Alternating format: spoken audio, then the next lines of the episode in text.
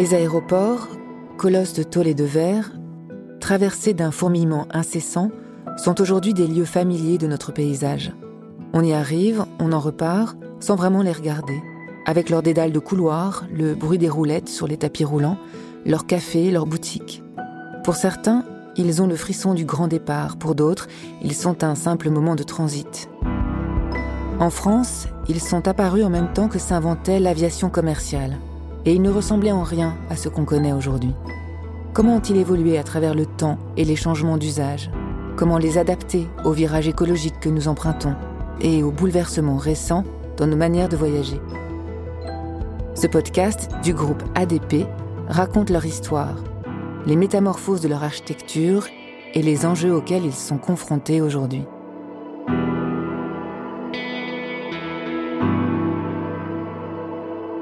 Dans ce dernier épisode, nous allons voir comment l'aéroport se mue en plateforme évolutive et intermodale, totalement ancrée dans les préoccupations et enjeux de son époque. Aéroport, ce que racontent les murs. Épisode 6, le monde d'après.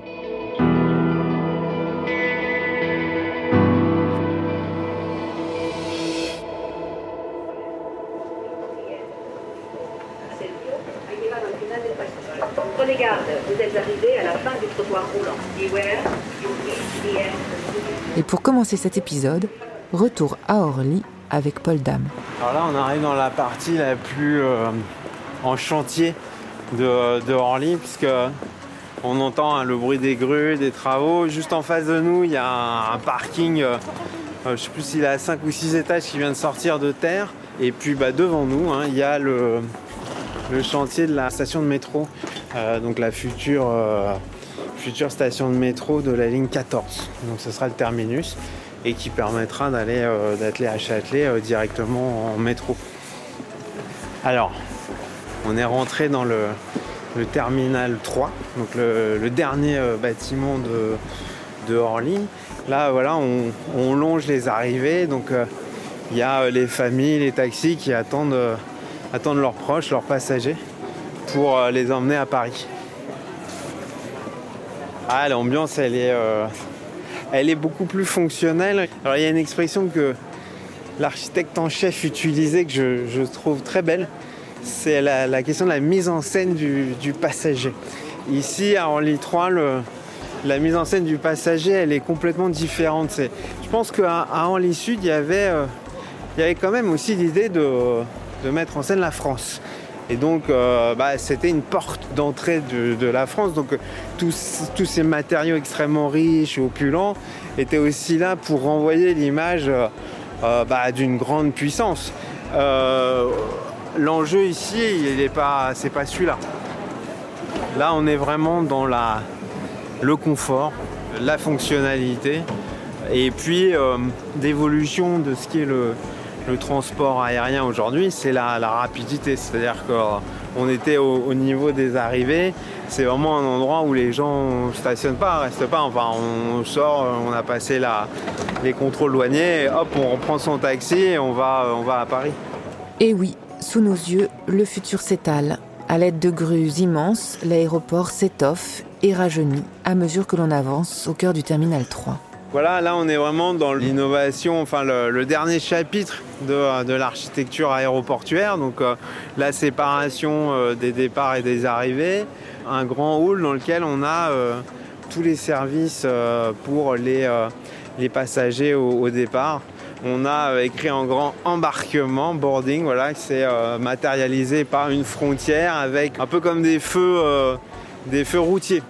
Et là on est dans l'essence même de ce qu'est euh, l'architecture aéroportuaire, c'est euh, c'est la gestion de flux. Et comme la réminiscence d'un passé pas si lointain et pas vraiment révolu à Orly, de nombreux voyageurs flânent, s'arrêtent, prennent le temps, comme happés par le lieu.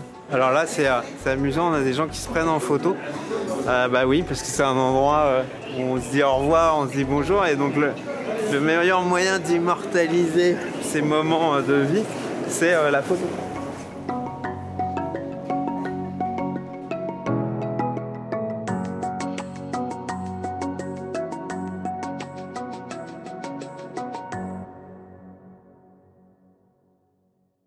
L'aéroport a beaucoup changé avec les années, et il continue d'occuper une place importante dans nos vies. Sans forcément en avoir la preuve en photo, nous avons sans aucun doute, toutes et tous, des souvenirs d'aéroport. Sur toute l'année 2010, plus de 83 millions de personnes sont passées par Roissy, Charles de Gaulle et ou par Orly.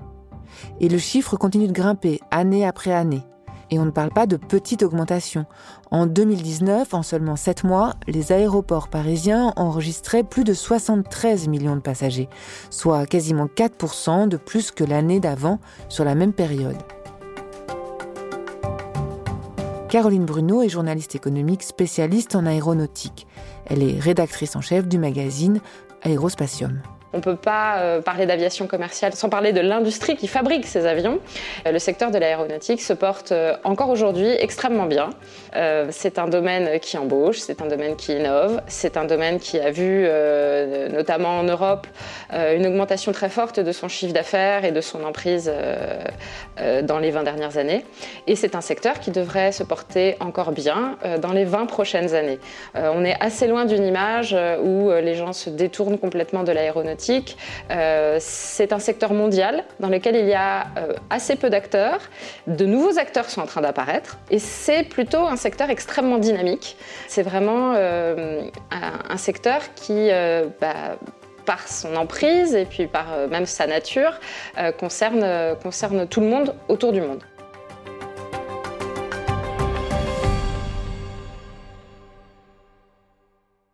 Oui, le secteur va bien et semble survoler les crises. Pourtant, il y en a eu, encore récemment. En 2019, un certain virus vient légèrement chambouler le monde et les aéroports sont en première loge. Edouard Arkwright est le directeur général du groupe ADP. Ce qui est saisissant dans le monde de l'aérien, c'est que depuis 1946, ce secteur était en croissance ininterrompue. Et tout d'un coup, en un claquement de doigts, vous fermez tous les aéroports. Pour prendre juste l'image du groupe ADP, le, 28 février 2020, nous, acquérons euh, le co-contrôle d'un très grand groupe aéroportuaire indien avec l'aéroport de Delhi, d'Hyderabad. On devient le plus grand groupe aéroportuaire du monde transportant 300 millions de passagers. Et le 15 mars, on décide de tout fermer. En, deux semaines. Euh, de tout fermer, sauf un terminal à Charles de Gaulle et quelques capacités logistiques ou fret dans d'autres aéroports du monde. Mais on ne sait pas fermer un aéroport un aéroport, c'est finalement un bâtiment dont on a perdu la clé.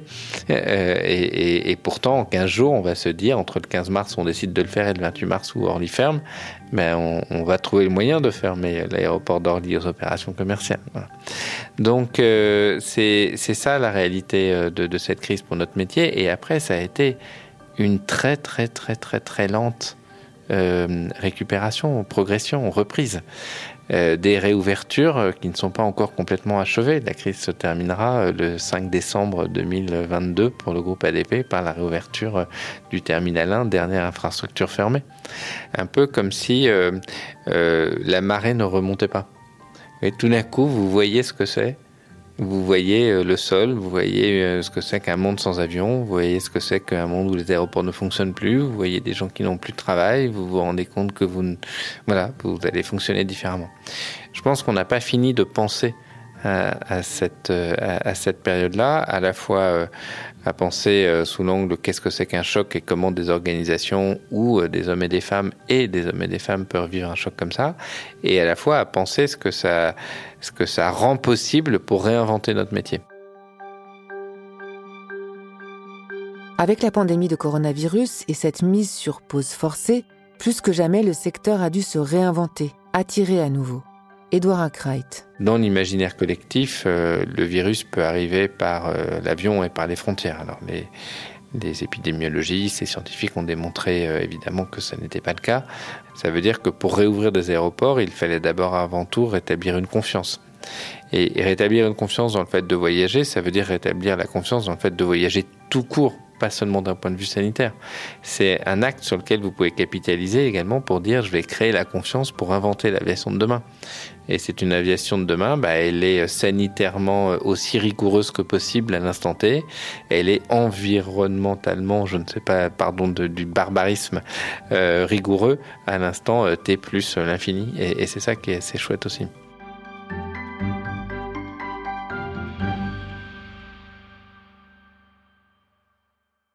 Car l'aéroport n'a pas attendu le Covid-19 pour entamer sa grande transformation. Un autre phénomène a beaucoup compté aussi dans sa mutation, le réchauffement climatique. À partir du début du XXIe siècle, la prise de conscience va aller crescendo et on comprend l'effet de l'activité humaine sur ce réchauffement. Puis, tout doucement, un lien se fait aussi avec l'avion. Science avec une étude étonnante, le panache blanc laissé par les réacteurs des avions aurait une incidence sur le climat. Ces traces blanches de condensation laissées par les réacteurs des avions dans l'atmosphère ont bien une influence sur la température relevée au sol. La Commission européenne veut lutter contre la pollution due aux avions. Depuis des années, les habitants de Saint-Prix regardent passer les avions au-dessus de leur commune. Le maire, à la tête d'un collectif santé contre les nuisances aériennes, a toujours pensé qu'il n'y avait pas que les industries responsables des gaz à effet de serre.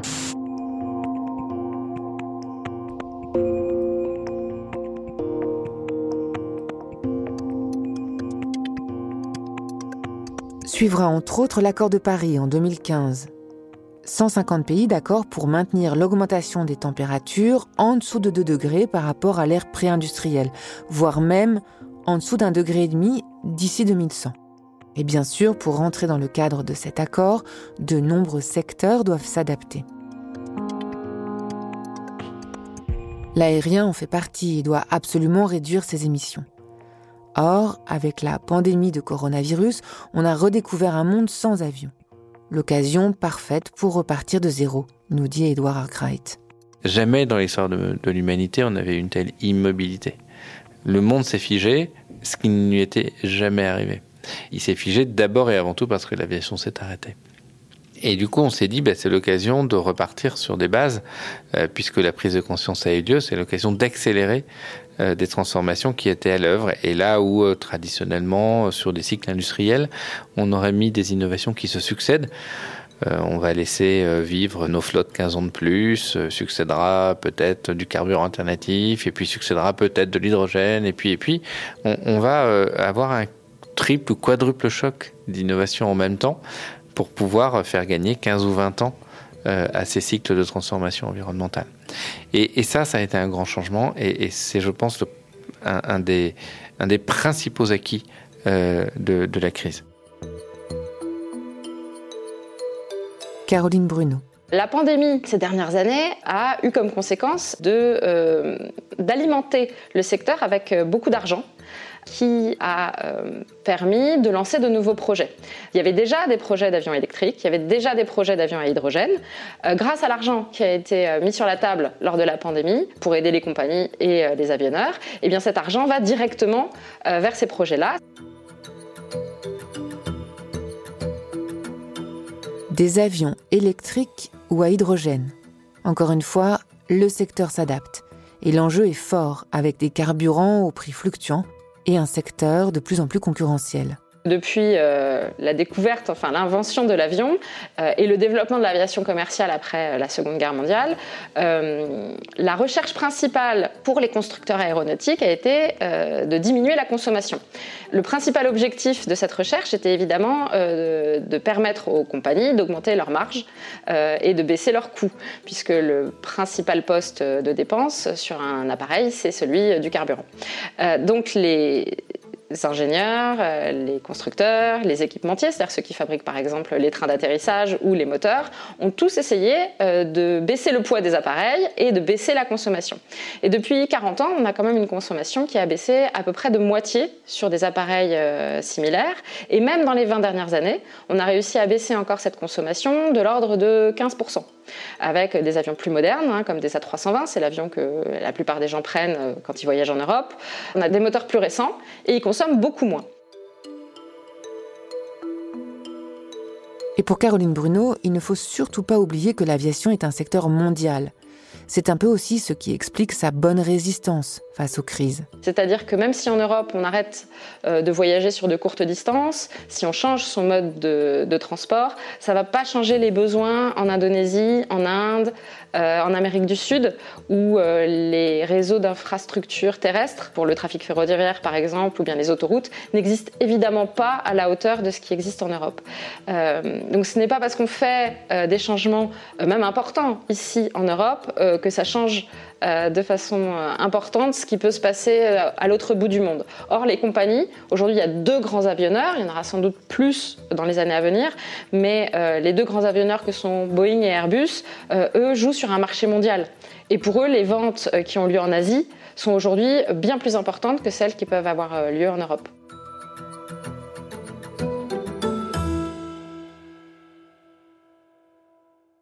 Une nouvelle décennie s'installe avec ses innovations et ses changements d'usage. Autant de nouvelles perspectives de transformation au sein des aéroports parisiens, notamment au niveau des infrastructures. Justine Coutard, directrice de l'aéroport d'Orly.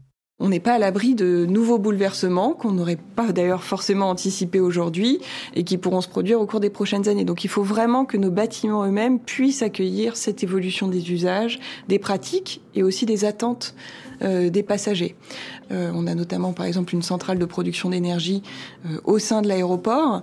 Il y a le fait par exemple de développer les bornes libre-service qui permettent de s'enregistrer seul quand on arrive dans l'aéroport. On travaille également actuellement sur un projet assez innovant avec la police aux frontières pour essayer de voir justement si on ne pourrait pas avoir des flux de passagers qui soient traités de manière plus souple qu'aujourd'hui. Donc euh, c'est un projet qui s'appelle le, projet Saga euh, qu'on expérimente actuellement pour voir si on peut pas avoir une traçabilité des passagers de manière euh, digitale, numérique, qui nous permette du coup d'avoir des passagers qui transitent exactement par les mêmes lieux, par les mêmes espaces, mais qu'on puisse identifier et suivre pour des raisons de sécurité. Donc il y a une multiplicité de fonctions et d'usages pour lesquels on doit réserver des espaces et justement faire en sorte qu'il n'y ait pas de conflit dans l'utilisation de l'espace et être sûr qu'on a bien anticipé les besoins sur ces différents métiers, ces différents segments euh, pour les aménagements des prochaines années.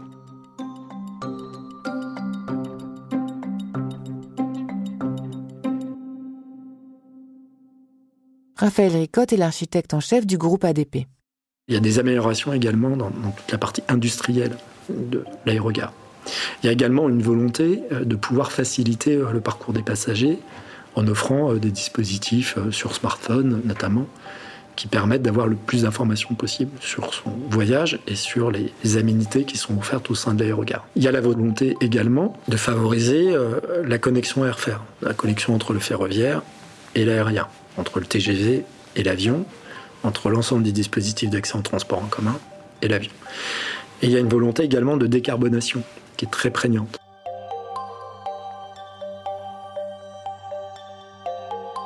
Et la décarbonation, comprenez la suppression des émissions carbone, c'est une perspective engagée depuis plusieurs années maintenant au sein du groupe ADP. La production d'énergie, donc à travers la géothermie, à travers l'amélioration euh, des, installations techniques euh, au sein des aérogares qui produisent une grande partie euh, du chaud et du froid nécessaires aux aérogares, qui produisent une partie de leur électricité. Il y a aussi l'amélioration de l'ensemble, enfin la transformation de l'ensemble de la flotte au sol nécessaire à l'exploitation aérienne. Donc l'ensemble des camions, des véhicules, des voitures qui sont côté ville, mais aussi côté ce qu'on appelle piste airside.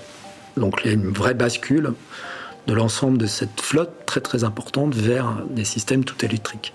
Il y a aussi la volonté d'accompagner évidemment euh, l'évolution euh, des, nouveaux appareils, des nouveaux avions, avec euh, l'arrivée des avions électriques sur les aérodromes du groupe ADP, l'accompagnement des hydrocarbures décarbonés, et puis l'accompagnement des futurs avions à hydrogène. Puis après, il y a la construction durable. Donc, la construction durable et la conception durable, elle passe par une optimisation évidemment des bâtiments pour qu'ils soient le plus vertueux, le plus frugal possible en termes de consommation énergétique, et puis l'utilisation de nouveaux matériaux, de nouveaux matériaux dans les systèmes constructifs, euh, à travers l'utilisation du bois, à travers l'utilisation de béton bas carbone, à travers l'utilisation de matériaux biosourcés.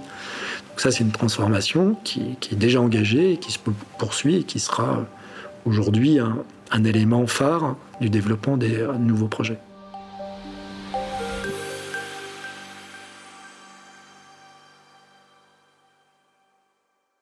Édouard Arkwright. L'avenir d'un aéroport, pour faire simple, euh, c'est pas seulement euh, le, métier aéronautique, c'est d'abord et avant tout euh, son insertion dans son territoire. L'avenir de l'aéroport, c'est une gare, c'est des enjeux d'intermodalité, comment j'accède à l'aéroport et comment je réserve l'aviation et son usage à ceux qui ne peut être remplacés par un autre mode de transport. Et du coup, le train devient le meilleur ami de l'avion. Euh, qu'un aéroport, c'est un hub multi-énergie, un endroit dans lequel l'aviation électrique ou, des usages de mobilité euh, terrestre électrique sont possibles, un endroit dans lequel il y a suffisamment de carburants alternatifs durables et de carburants alternatifs durables de synthèse pour répondre à la demande des compagnies aériennes et, des passagers. Euh, un aéroport de demain, il est inscrit dans une planification urbaine. C'est un aéroport qui a une exigence sociale à la hauteur. C'est euh, une vision évidemment des attentes des clients. Euh, le passager qui veut un parcours dans lequel il maîtrise son temps, dans lequel il a le choix, le choix d'aller vite ou le choix d'aller lentement, dans lequel il a l'assurance qu'il ne va pas polluer et, et entraver l'avenir de ses enfants, de ses petits-enfants, voire de lui-même. Euh, de ses clients compagnies aériennes pour lesquels un aéroport est, un outil de travail euh, extraordinaire, un outil de compétitivité également. Donc euh, ça veut dire continuer à investir au service de ce que les compagnies aériennes nous demandent.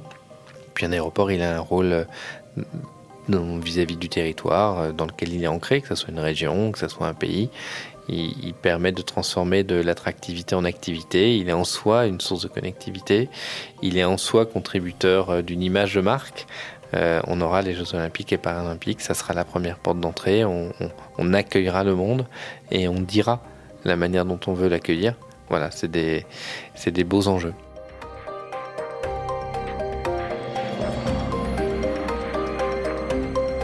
Et tout cela s'accompagne d'une demande très très forte. Aujourd'hui, l'aérien fait face à un problème d'offre et on le disait, il est largement soumis aux fluctuations des prix du carburant et donc à des hausses de prix. Voilà qui pousse à l'innovation et notamment dans les infrastructures. Caroline Bruno. Les infrastructures au sol sont extrêmement importantes, notamment pour l'écologie. D'avoir plus de pistes, ou en tout cas d'avoir des, des, aéroports mieux conçus, ça permet d'avoir des avions qui consomment moins, mais vraiment beaucoup moins. Parce qu'en fait, il y a une grande part de la consommation qui a lieu au sol. Euh, c'est très important, hein, c'est 10% du kérosène. Euh, quand un avion attend une demi-heure avec les moteurs allumés avant de démarrer, bah, c'est autant de pétrole brûlé pour absolument rien. Un avion qui tourne trois fois autour de l'aéroport avant d'atterrir, pareil, il va, peut-être dépenser 3 ou 4 ou 5% de son carburant pour absolument rien. Les aéroports sont importants également parce que ce sont des lieux, c'est étonnant, mais de biodiversité. Par exemple, si on prend la Corse, euh, ce sont sur les deux aéroports corse, à Ajaccio et à Bastia, que se trouvent les dernières fleurs endémiques de Corse qui ont disparu partout ailleurs euh, sur l'île. Euh, c'est un endroit où on trouve aujourd'hui euh, des orchidées, des plantes qu'on ne trouve plus nulle part ailleurs, parce que ce sont des zones dans lesquelles on n'utilise pas de pesticides. Et enfin, les aéroports, si on les met en regard avec l'emprise d'une ligne ferroviaire, eh ben, bah, c'est quand même beaucoup moins de terres agricoles qui sont détruites avec une nouvelle piste qu'avec euh, une ligne bah, de LGV, par exemple. Alors évidemment, en Europe, euh, on a déjà euh, des lignes ferroviaires qui existent depuis bah, maintenant 150 ans, mais si on prend le reste de la planète, on ne va pas détruire des milliers d'hectares de forêt au centre de l'Afrique pour faire passer une ligne de train. Fabriquer un, aéroport, simplement une piste d'atterrissage, c'est beaucoup moins coûteux et c'est beaucoup moins dangereux pour, pour la nature que de créer une infrastructure aussi, euh, importante qu'une autoroute euh, ou qu'une ligne ferroviaire.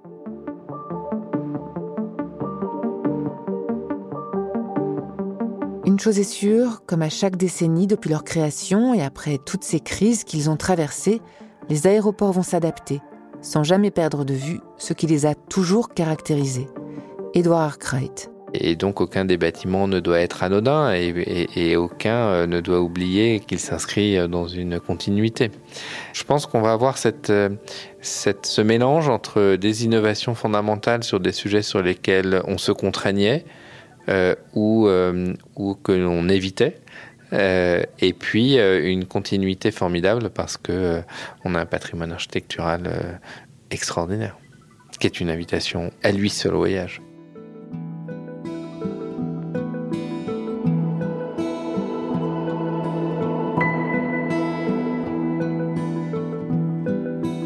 L'invitation au voyage, c'est bien l'idée première des aéroports. C'est sans doute ça aussi qui a guidé leur évolution à travers les époques et par la même occasion notre périple dans le temps. Qu'ils en soient à l'origine ou qu'ils les accompagnent, les aéroports sont toujours les premiers témoins du changement. Année après année, on les a arpentés, visités, on y a patienté, on les a fermés aussi, puis remodelés encore et encore. Fruit d'un savoir-faire, pensé jusqu'au moindre centimètre de piste, les aéroports ont toujours un temps d'avance. Et leur histoire est gravée.